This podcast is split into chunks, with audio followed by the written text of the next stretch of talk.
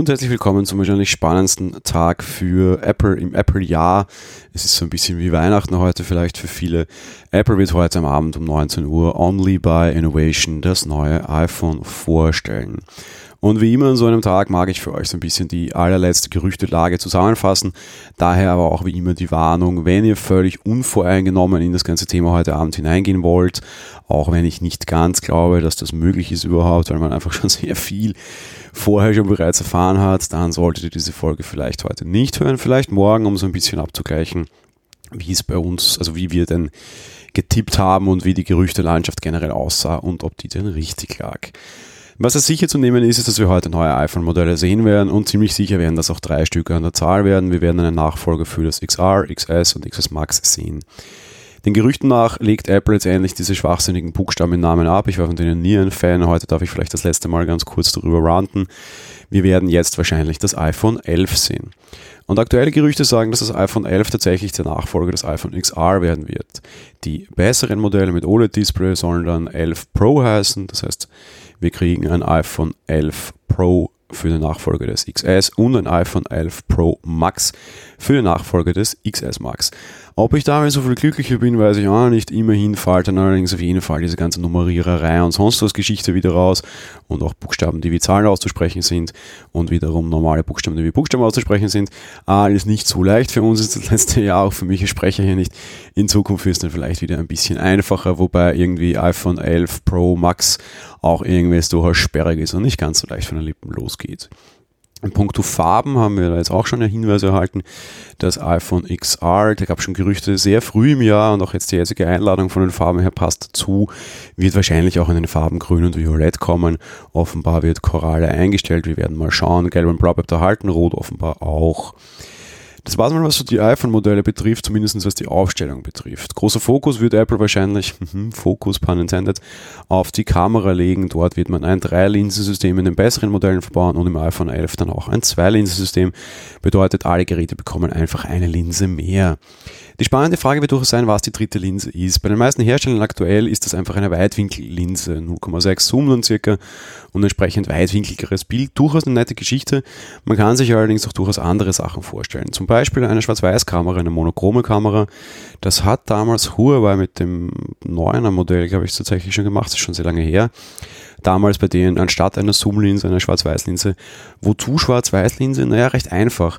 Solche Kamera, also solche Linsen können sehr gut viel Lichtverhältnisse aufsammeln. Da geht es gar nicht darum, dass ihr nachher in Schwarz-Weiß fotografiert, sondern vielmehr geht es darum, einfach möglichst viele Lichtinformationen einzufangen und beim Thema Belichtung mehr Informationen zu haben. Eine Forderung, die ich auch ganz klar aufstellen muss, Apple muss auch mehr mit AI machen. Gerade der Lowlight-Modus ist auf dem iPhone meiner Meinung nach wirklich lächerlich und da ist einiges Potenzial nach oben. Ich hoffe, Apple nutzt das auch und zeigt uns auch eine neue Lowlight-Kamera beziehungsweise halt einfach AI, die aus Lowlight-Aufnahmen entsprechend mehr rausholt. Sonstige Gerüchtelage ist sehr aufgespaltet, sagen wir mal. Was natürlich auch als relativ sicher gilt, ist, wir kriegen eine neue Apple Watch, die wird Schlaftracking können. Ob das nur die neue Apple Watch kann oder nicht, steht noch in den Sternen. Auch ein Schultime-Feature, so eine Art Bildschirm- Zeit-Feature für die Apple Watch wurde letzte Woche durchaus herumgereicht. Zusätzlich noch neue Komplikationen für Abenteurer. Die große Frage ist, was wird so dieses eine riesengroße Feature sein, warum man eine neue Apple Watch braucht. Vielleicht auch durchaus deshalb, weil man die neue Apple Watch dann vielleicht auf dem neuen iPhone an der Rückseite aufladen kann. Das soll Geräte nämlich drahtlos über die Rückseite auch laden können und nicht nur so geladen werden.